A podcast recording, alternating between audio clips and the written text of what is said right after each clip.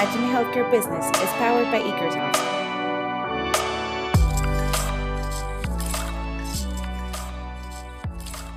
Hola, bienvenidos a este podcast impulsado por Ekersoft, en el cual hablamos de salud y tecnología. Esto es parte de la comunidad virtual que tenemos en Ekersoft, dirigido a personas de toda Latinoamérica y también del mundo, que son parte del área médica llamada Remind Healthcare Business. El objetivo de Ekersoft es poder eh, siempre innovar y entender cómo es el futuro de la salud y todos los problemas de la industria. Es por eso que realizamos este podcast. Hoy nos acompaña el doctor Francisco Andrés Álvarez, quien es encargado del proyecto de Cristos Muguerza Covimed en México, jefe de bioestadística en Cristos Muguerza también, tiene eh, eh, un máster en gestión directiva y eh, también ha participado en, el sector informática en salud de Cristos Muguerza. ¿no? Vamos a charlar con él de telemedicina, un tópico que a todos nos ha llamado la atención desde hace mucho tiempo a algunos y sobre todo a la mayoría desde hace un año que tenemos esta pandemia, ¿no? Y cómo, cómo se puede implementar y cómo es eh, realmente el tema de telemedicina, ¿no? Yo soy José Miguel Sainz, soy director de marketing de Microsoft y seré su host hoy junto con eh, Jorge Luis Camargo, CEO de Microsoft. Bienvenidos ambos, ¿cómo están? Hola, buen día, muy bien. Muchas gracias por la invitación. No, gracias a ti, Andrés. Eh, eh, eh, ah, previo a esto, aclaramos con el doctor, por supuesto, el respeto es enorme hacia su trayectoria, hacia él como persona, por supuesto, pero previo a esto, aclaramos que le íbamos a llamar Andrés solamente por, por un tema pues de, facilidad, pero eso no quita el respeto y demás, solamente, solamente, para aclararlo porque es importante, ¿no? No, no estar como a la par de, un médico y con tu trayectoria. Y, bueno, hablando también de, trayectorias, pues como siempre lo hemos hecho, en realidad en este, en este podcast, ahora tengo, voy a tratar de cambiarlo, ¿no? Hay evidentemente ya ahorita vimos eh, tu currículum, Andrés, pero ¿hay algo fuera de tu currículum que, que, no, que no se lee y que quisieras compartir? Gracias. Pues realmente, como mencionas, el trabajar en Grupo Cristus nos ha permitido desarrollarnos en esta parte de, la informática en salud. Soy parte de, la gerencia informática en salud de Cristus Muversa, donde depende de la dirección médica y este equipo es multidisciplinario. Tenemos químicos, farmacéuticos, tenemos licenciados en nutrición, licenciados en enfermería, ingenieros, y médicos, y todos hemos aprendido ahora sí este, un poco de cada uno de nosotros. Cada uno aporta en sus áreas, somos champions de los procesos del grupo, pero hemos tenido ahora esta formación que es ver la parte de informática en salud. Algunas organizaciones de algunos países ya tienen desarrollado esto un poco más avanzados que aquí en México. Sin embargo, siempre nuestra referencia es buscar las instituciones que tengan este mismo organigrama y enfocarnos en cursos de especialización o diplomados que nos permitan llevar las tecnologías de la información apegadas a el área de la salud.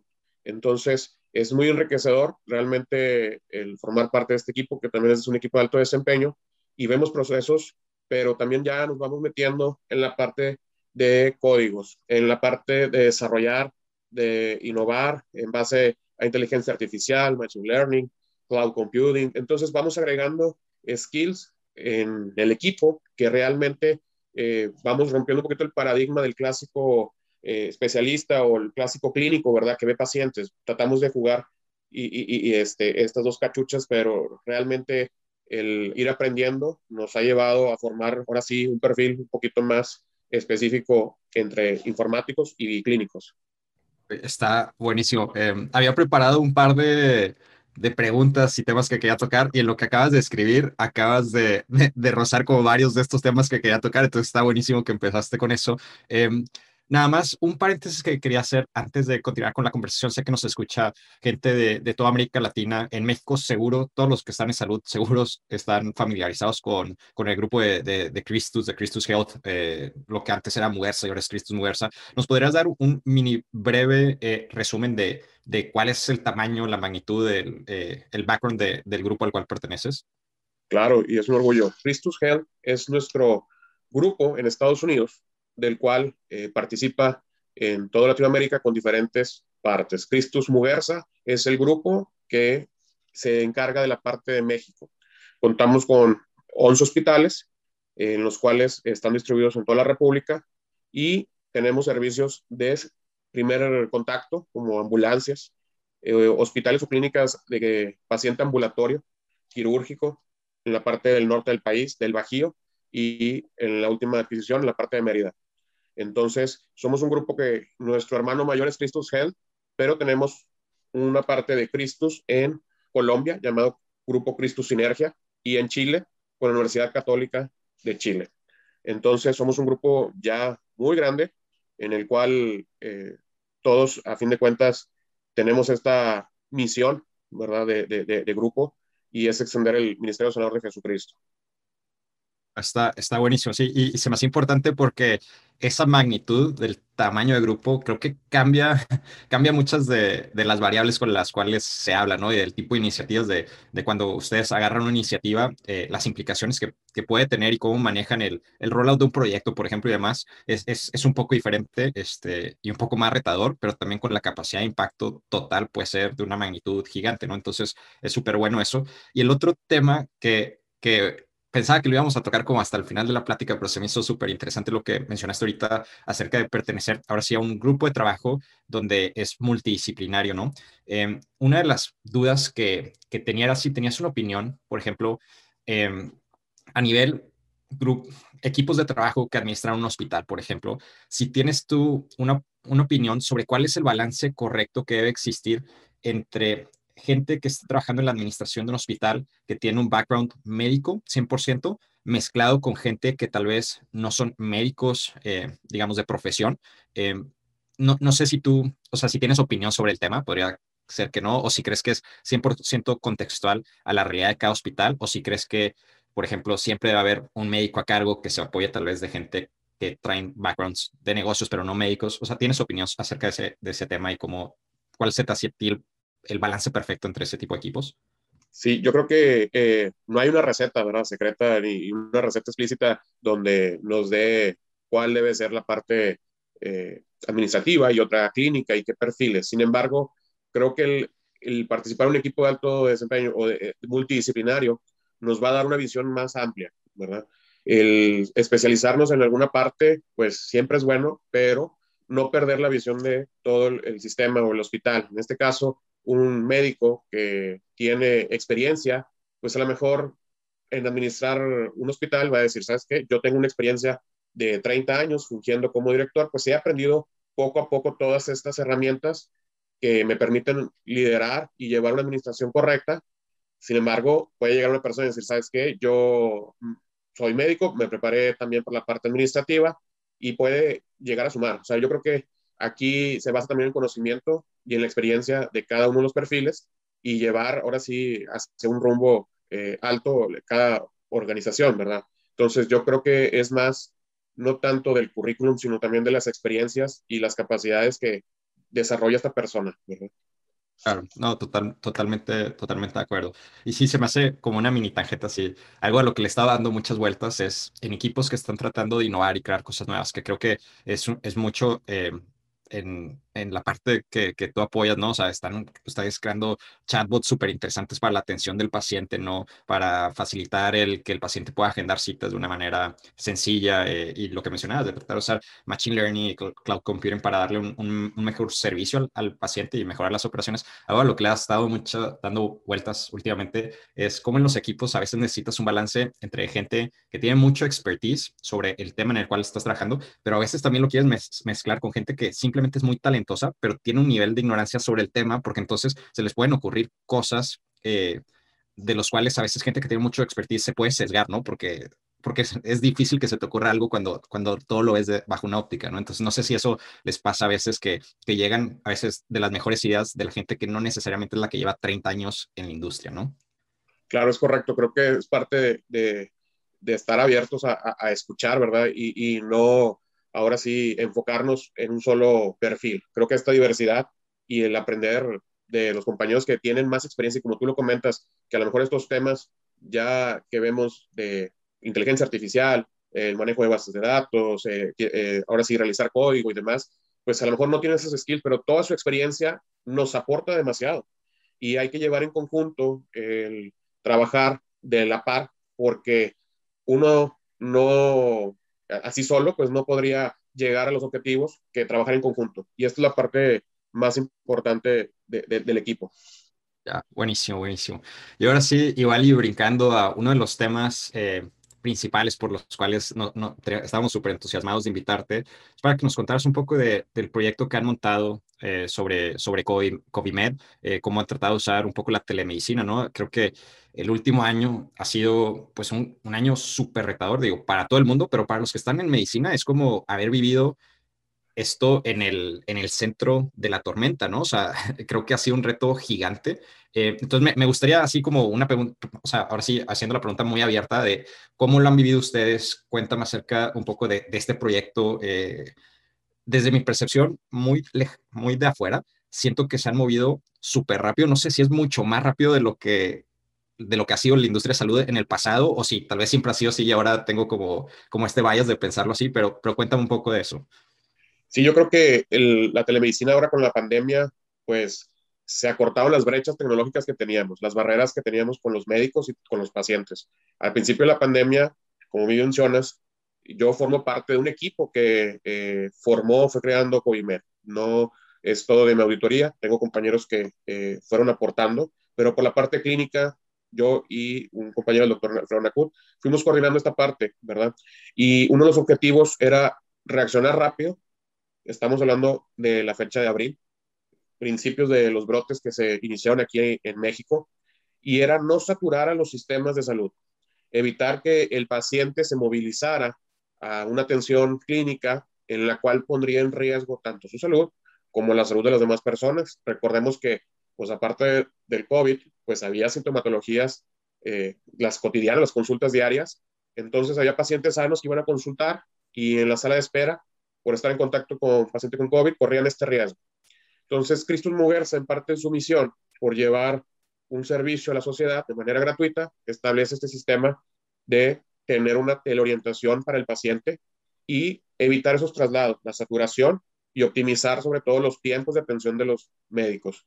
Creo que es parte de nuestra misión, lo que nos lleva a desarrollar en gran prontitud eh, este sistema el cual ha ido, pues ahora sí evolucionando, como lo hemos visto en la pandemia. En un principio una definición operativa del COVID era una, a mitad del año era otra, y ahorita manejamos ya diferente eh, definición, ya tenemos también eh, más conocimiento de la enfermedad, también esto se ha modificado, el usar eh, bots que nos ayudan con el triage, el usar geolocalización mediante los datos del paciente, ubicar cuál es la zona más cercana para que se atienda, dar recomendaciones de urgencia al paciente que llegara a necesitarlo y cómo referirlo. Todo esto pues se ha hecho en conjunto y creo que nos ha hecho un programa muy enriquecedor de COIMED que sigue vigente actualmente. Ah, está súper, súper interesante y la verdad, eh, como disclaimer, nos ha tocado colaborar un poco en, en, en esto, ahora sí, como empresas y ha sido, la verdad es que hemos disfrutado muchísimo eh, trabajar con, con ustedes, este, está súper interesante el reto. Y otra pregunta que tenía es, desde tu perspectiva o el tipo de conversaciones que, tienen adentro como equipo, ¿qué tanto crees que esto es como una iniciativa así de, de momento de, guerra, por decirlo, y que se acaba COVID por completo 2022, digamos? O sea, viéndome pesimista, que, que, que, el mundo regresa a la normalidad como la conocíamos en el 2019, en el 2022. ¿Qué tanto esto es como decir, bueno, pues ya a, a guardarlo en el cajón nos sirvió un montón para salir de esto? O, y, y qué tanto es como decir, oye, no, descubrimos algo que tal vez lo descubrimos por, por, por salir de, del problema en el momento, pero, pero nos damos cuenta que, que, esto se llegó para quedarse, ¿no? Claro, yo creo que la telemedicina, si nos basamos en la historia, siempre ha estado. Y algunos papers mencionan de que la NASA hizo los primeros eh, inicios de medicina al ver todas estas constantes vitales de los viajes espaciales. Y esa era una forma de telemedicina en ese entonces, también la definición de telemedicina ha evolucionado, pero actualmente estamos en una era donde ya el acceso a Internet por parte del paciente ya es mayor. Eh, las herramientas tecnológicas para tener a cabo una videollamada, un acercamiento con el médico, el registrar todos estos datos en expedientes, el tener acceso a un teléfono móvil, creo que ha aumentado y ha ayudado a que en esta época se establezca un poco más el uso de la telemedicina.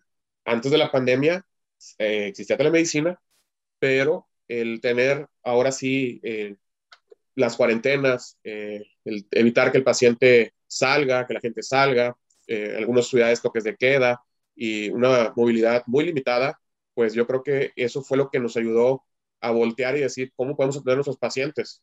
Y, esta atención fue dividida en esta pandemia, yo digo, en tres etapas. La primera es eh, dar el servicio, ¿verdad? Y, conectar al paciente. La segunda etapa dentro de la atención es cómo voy a darle esa atención remota al paciente en cuestión de darle seguimiento a la monitorización de signos y de síntomas, ver cómo está evolucionando. Y ya la tercera es ver la etapa post-COVID. Este paciente eh, necesitará un tratamiento eh, de rehabilitación, tendré que darle seguimiento y esta parte es lo que engloba la telemedicina como lo vimos en 2020. Y bien lo comentas, 2021 continuamos con estos servicios enfocados. Hay un incremento incluso en algunos hospitales de Nueva York que aumentaron su volumen hasta 3.000% en la época de la pandemia. Y esto porque era un epicentro. Entonces, probablemente vaya a disminuir un poco porque no esté la pandemia, pero la gente ya se dio cuenta y los médicos también, que también hay una resistencia al cambio, la cual con la pandemia nos ayudó a involucrarlos más y ver las ventajas de estas herramientas para atender pacientes. Entonces, el día de mañana es un servicio que tiene que estar en tu cartera, de tanto del hospital o, incluso como de práctica profesional privada, ¿verdad? Es un servicio que tiene que continuar y lo vas a tener que tener disponible. Y eso es un gran paso que se eh, hizo con la presencia de la pandemia. No, está súper, súper, súper interesante. Otra pregunta que tengo un poco relacionada a eso y, viendo al futuro, em, voy a empezar con un ejemplo, por ejemplo, en nuestro caso de, de Ikersoft, ¿no? Entonces, en, en Ikersoft, en el momento donde decimos, oye, todos a trabajar desde sus casas, este, eh, y de repente como que el concepto de, de, trabajar en la oficina pues desaparece y te das cuenta que, oye, pues da lo mismo dónde esté la persona, ¿no? Entonces dices, oye, pues si da lo mismo, y tenemos que contratar, digamos, un developer o alguien de marketing, oye, pues ya no tenemos que buscarlo en Monterrey, puede ser en Monterrey, Zacatecas, eh, Tijuana, puede ser en, en Colombia, en Perú, en Chile, o sea, da lo mismo, importan ciertos temas de zonas horarias para poder colaborar, pero, pero en el momento que te das cuenta para nosotros que, que todos estamos colaborando desde un modo eh, remoto, eh, pues se nos abrieron las fronteras y cambia un poco nuestra visión de cómo ir armando equipos, de dónde ir a buscar talento y demás, ¿no? Eso en, en, en nuestro caso se te ocurren algunos temas así que no tienen que ver tanto con la tecnología, sino como decir, ah, esto para nosotros en el futuro cambia un poco de cómo crecemos o el equipo o cómo operamos, que tal vez antes de todo esto era difícil como imaginarse. Sí, yo creo que nos hemos dado cuenta todos de esto y un ejemplo es mi equipo. Estamos ahorita actualmente radicando en cinco ciudades diferentes del país. Sin embargo, continuamos trabajando. Y en cuestión de estas herramientas, eh, en salud tenemos esa ventaja bien lo mencioné en un inicio, tenemos 11 hospitales. Yo podría trabajar con dos enfermeras de Mérida, un doctor que está en Chihuahua, otro doctor en Saltillo, otro en Monterrey, otro en Reynosa, y a la vez para el paciente va a ser transparente, incluso el paciente de una ciudad eh, diferente a la de ellos. Entonces creo que estos acercamientos eh, con la tecnología nos ha permitido también tener ahora sí un panorama mayor y entrar a mercados que a lo mejor en presencia física no tenemos un hospital, pero ya van conociendo nuestra marca y la calidad de servicio. Oye, me voy a meter un tema ahorita que mencionas eso como medio tangente acerca de dónde está el médico y dónde está el paciente.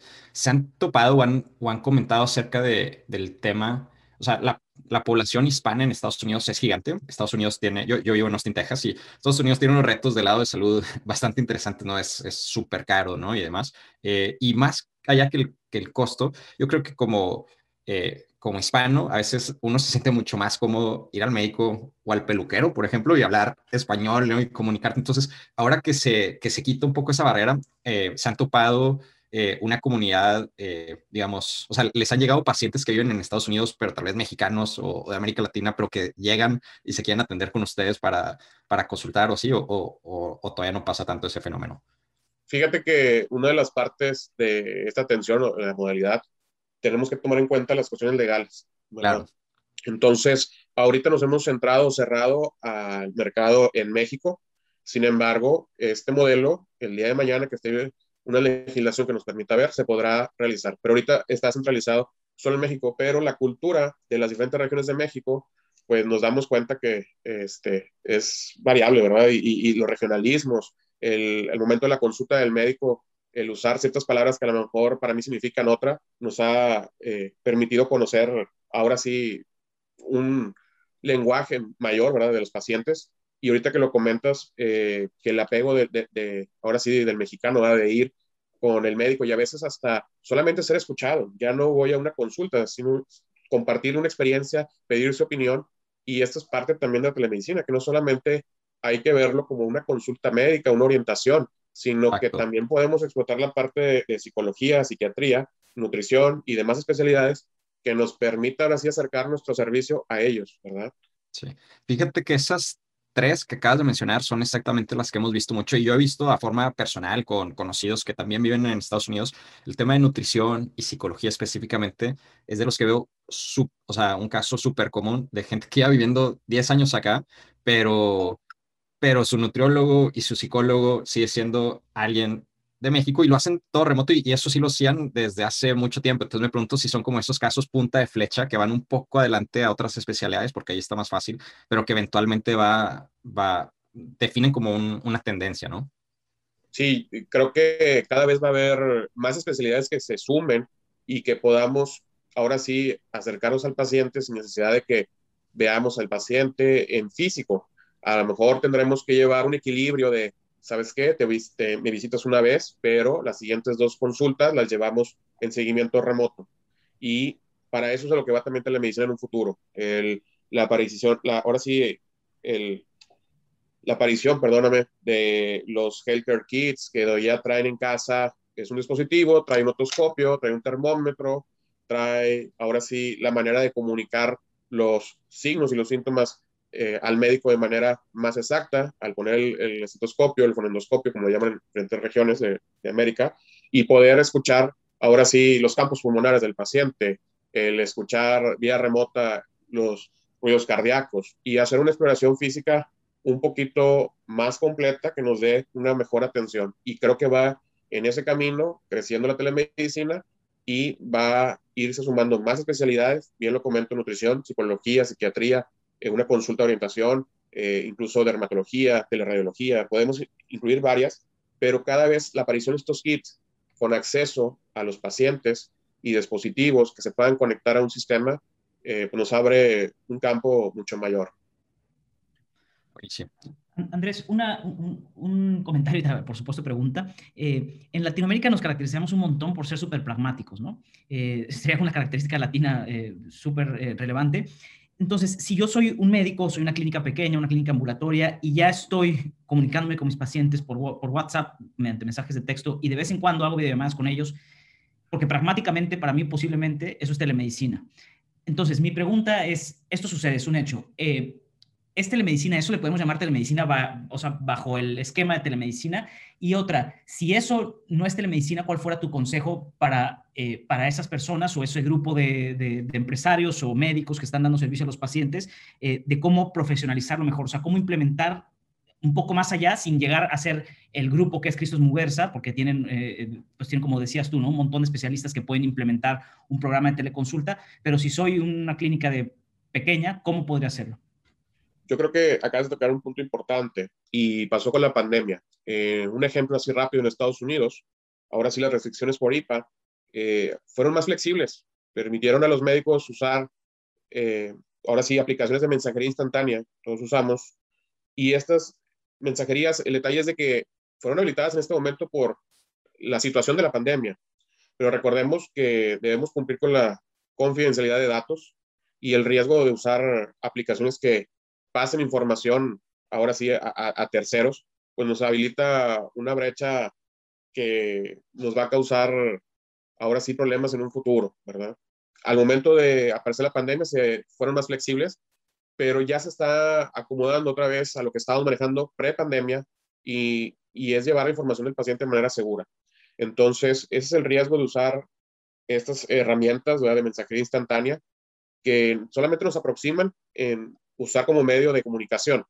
Pero recordemos que la información que escribamos en estos mensajes, pues también va para terceros y esto es lo que podríamos estar incurriendo en una falta. Entonces es importante también mantener la seguridad de la información del paciente y el tener el registro en una herramienta que nos permita volver a checar en un futuro, en una consulta, o si yo refiero a este paciente con otro médico de la misma clínica que administro, pues tenga el contexto de toda la información que se ha eh, recabado en las consultas previas. Es llevar un récord, ¿verdad? Y creo que en aplicaciones de mensajería instantánea, pues no nos permite eso y no es la manera más estructurada de llevar datos, que ese es otro tema, pero también el tener, el, ahora sí, los datos estructurados nos permite un mejor análisis también y conocimiento de tanto de las causas clínicas, de las causísticas, como de la inteligencia del negocio, ahora que estás empleando y poder dar lectura. Es, es un punto importante y yo creo que sí debemos de evitar estas herramientas para poder tener ahora sí una atención de calidad. Ese segundo este, punto... Ah. déjame, déjame un follow-up. siguiendo de, eh, eh, en, este, en este ejemplo de clínicas pequeñas o incluso médicos particulares, eh, ¿cuál sería a tu percepción el tiempo y costo? O sea, si yo soy una clínica pequeña, soy un médico particular, ¿qué tiempo me llevaría implementar algo de telemedicina? ¿Qué tanto me costaría? O sea, ¿qué tanto tengo que invertirle a esto? ¿no? Para salirme de WhatsApp, o sea, ya quedamos que WhatsApp tal vez no es la mejor herramienta, pero a tu parecer, ¿es caro? ¿Es rápido? Yo creo que depende también de las expectativas y el alcance del usuario, ¿verdad? Es muy importante ver qué expectativas eh, tiene, cuáles son las necesidades, que es otra cosa muy importante, y ver cuál es la herramienta que mejor se adecue para ti, para tu práctica. Sobre todo que el tener ahora sí la paz, la tranquilidad de, de tener esta información ahora sí en una manera legal o accesible, pues nos permite llegar Ay, discúlpame, ya me, ya me trabé. No, sí, sí me hace mucho sentido. Este, creo que de hecho eso que mencionas eh, se me hace como uno de los puntos más importantes porque claro está la parte de la regulación, eso no se va a ir, pero hay otra parte que es el beneficio al médico y al paciente de tener toda la información, digamos, en una, en una sola foto, ¿no? Para facilitar esa continuidad del cuidado del paciente que creo que a veces por tomar el camino fácil podemos perder ese beneficio a largo plazo, ¿no? O sea, para todos lo más fácil al corto plazo es agarrar un WhatsApp y tratar de contactar al médico, pero lo que perdemos esa, es esa parte que el día de mañana, si trabaja en un grupo y te atiende otro especialista, pues que te empieza a atender con el contexto de, todo lo ya conversado previamente, ¿no? Porque si no es, es como... Eh, arrancar y detenerse de cero cada vez, ¿no? Eh, y creo que ese es uno de los retos más grandes que existe en la, en la industria de la salud, ¿no? El, el, el, el, llevar la información del paciente de episodio a episodio para no siempre empezar de cero, ¿no? Eso, eso lleva a, a peores resultados, a desperdicio de recursos, a, que se vaya haciendo todo más caro. Entonces, ese punto a mí se me hace personalmente súper, súper eh, crítico. Em, algo que quería como para empezar a cerrar la, conversación y, y respetar de, tu tiempo también, pero tiene que ver mucho con esto es, eh, ¿qué recomendaciones tal vez después de esta experiencia de ustedes de, haber sacado este proyecto a tiempo récord, yo considero, eh, ¿qué recomendaciones darías tal vez a, los grupos que, van empezando, eh, ya como que viendo en retrospectiva lo que fue fácil, lo que fue difícil, más allá que es que la parte de la herramienta a implementar, desde la parte humana, ¿no? O sea, de, de, lo que a veces se refiere como change management. ¿Qué, ¿Cuáles ahí fueron los retos que si ustedes tal vez volvieran a hacer algunas partes, digan, ah, ahora que ya aprendimos esto, esto tal vez, si lo volviera a hacer desde el principio, lo hubiera hecho diferente, ¿no? Como, como recomendación a, la comunidad. Claro, yo creo que el documentarse y, ver las experiencias que fueron saliendo durante la pandemia, yo creo que también fue una época en que los papers en las revistas indexadas salieron, pero infinidad de artículos. Pero hay que ver la calidad de cada uno de ellos. Y estas, estas lecciones aprendidas de las implementaciones en otras partes del mundo, pues fue una parte muy, muy importante para nosotros, el ver las experiencias que tenían y poder ahora sí llevarlas a cabo en nuestro proyecto, pero llevándolas una regionalización, ¿verdad? Conociendo nuestro mercado. Eso es importante también, el tener conocimiento de tu mercado, ver cuál es el alcance, el objetivo y las necesidades que te están presentando. Nosotros era hacerlo de manera altruista, dar un servicio a la comunidad y tener un paciente que tenga COVID en casa y no llevarlo a la consulta y contaminar o contagiar, perdóname, este, además pacientes. Entonces, yo creo que ese, es un, ese fue nuestra necesidad y fue nuestro objetivo.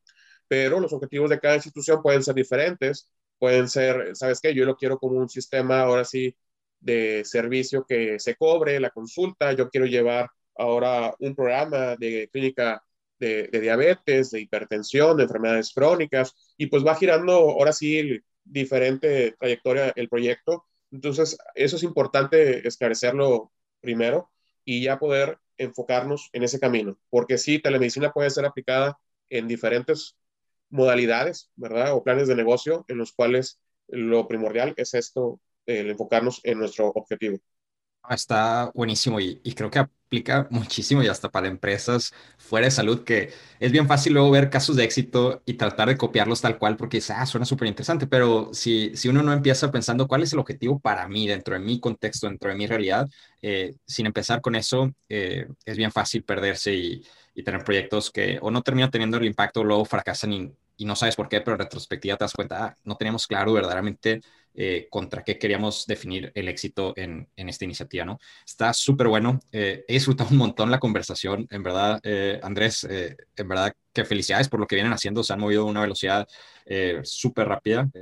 Creo que luego lo podrán ustedes ir anunciando, pero lo que traen en el pipeline de nuevos proyectos se me hace súper innovador. Entonces, ver que organizaciones de salud estén haciendo ese tipo de proyectos internamente me, me da bastante esperanza, ¿no? Eh, entonces, buenísimo, muchísimas felicidades y muchísimas gracias eh, por, por, venir al podcast y, compartir esta, esta experiencia y estas, estas opiniones que tienes que son buenísimas.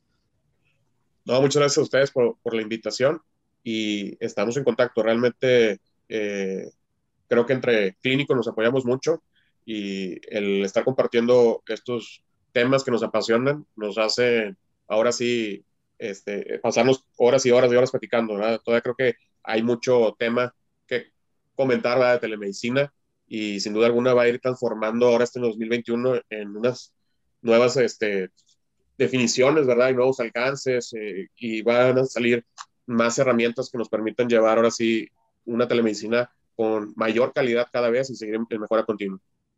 Sí, no, buenísimo, buenísimo. Este, bueno, creo que con eso podemos eh, cerrar, Pato. No sé si tengas algo más que...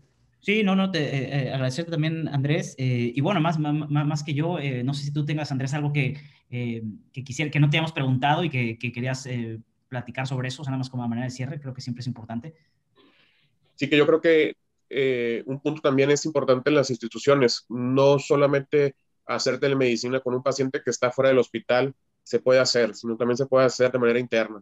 Recordemos ahora las áreas COVID que están cerradas y podemos llevar eh, ahora sí esta herramienta a usar de manera interna, el evitar que eh, a lo mejor el personal de nutrición, al momento de hacer su relación nutricional con el paciente, eh, evite el entrar, exponerlo a estas áreas y poder comunicarnos, ¿verdad?, con estas herramientas y registrar su nota y podemos hacer uso de la telemedicina en diferentes facetas, ¿verdad?